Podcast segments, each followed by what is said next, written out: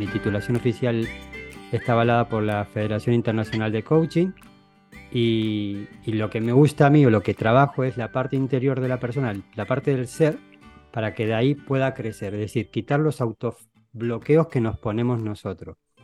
Y uno de los grandes bloqueos que nos ponemos, y ahora esta palabra bloqueo la voy a matizar muchísimo, porque ya veremos por, que no es un que, que, no es en sí es un bloqueo, ¿no? Es una protección. Eh, entonces, es el síndrome del, impostor. Nos, nos, protegemos demasiado, nos excusamos demasiado y eh, no se trabaja tanto la gestión de esto, ¿no? Se trabaja mucho los tres sencillos pasos para lograr una, multiplicar tus números, multiplicar tu facturación XX, pero ¿y qué pasa con la parte del ser? Tema del propósito, que es como tener ese faro emocional de lo que uno quiere conseguir y aportar a los demás para ser feliz, pero dices, vale, y ahora que tengo esto, yo quiero ayudar, yo quiero tirar para adelante, pero me encuentro con frenos que me pongo. Yo el otro día hablaba, lo puse en un email que tengo en, mi comunidad, que decía, me encontré con una coach que hacía coaching de equipo, que me decía que quería escribir un libro, yo le contaba que yo había publicado el mío, y me dice, pero tengo un poco de síndrome del impostor. Y yo digo, y me estoy sacando el certificado XXX, que era de 200 mil pico de horas de coaching. Y digo, para un momento, tú sabes mucho más de coaching que yo tienes certificado ya por arriba y por abajo y por el lado.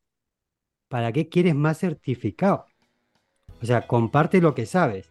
Y era, en vez de ponerse a escribir el libro, me pongo a estudiar más de lo que sé y era el síndrome del impostor, ¿no? Y el síndrome del impostor era como, ¿para qué, para qué quieres eso? Era para protegerse, evidentemente, porque escribirlo es cambiar la disciplina, es cambiar la conducta, es exponerte, es hacer un esfuerzo.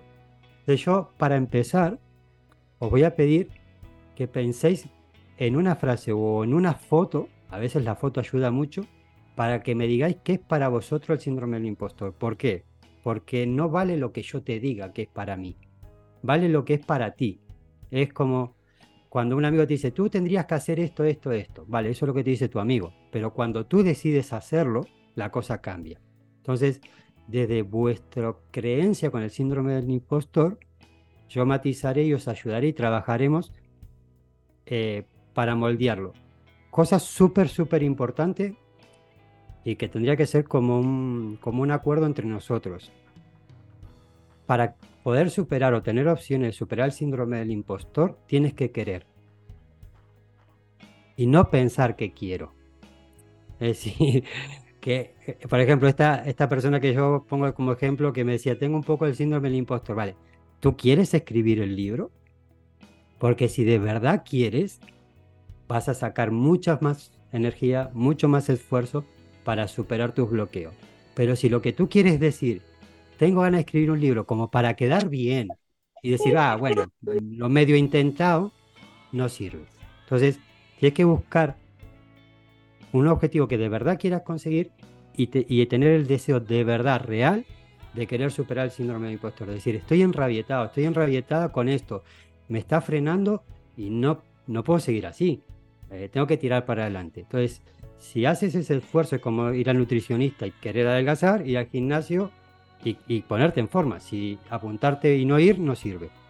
Eh, con ese concepto empezamos. Entonces, la foto, por ejemplo, es vuestra foto y es vuestra imagen y que quiera compartirlo. Es decir, me siento como un pez en estas peceras redondas como en las películas y tengo delante el mar, pero no puedo nadar, no puedo explorar mi potencial, no puedo crecer porque el síndrome del impostor se ha convertido en esa pecera de cristal que me ha encerrado. Yo, por ejemplo, si lo tuviese que definir el síndrome del impostor, las películas de los superhéroes que tienen un escudo, pues en vez de un escudo bueno, es un escudo que, que no te deja crecer que dice, vale, me escondo aquí atrás, que no me pase nada, y aquí estoy muy, no estoy mal, pero tampoco me arriesgo mucho. Entonces, para mí, eh, si yo tuviese que definir el síndrome de impostor con una foto, sería esa, ¿no? La del superhéroe que se pone detrás y pone síndrome del impostor en el escudo. Y, se queda ahí quietito y no, y no sale a, y no sale a atacar sus objetivos, no sale a comerse la vida.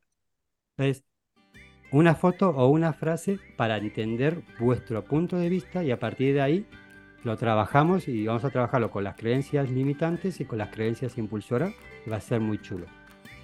Si tienes un negocio y ofreces servicios, quiero invitarte a suscribirte al plan MFA de mentalidad, foco y acción.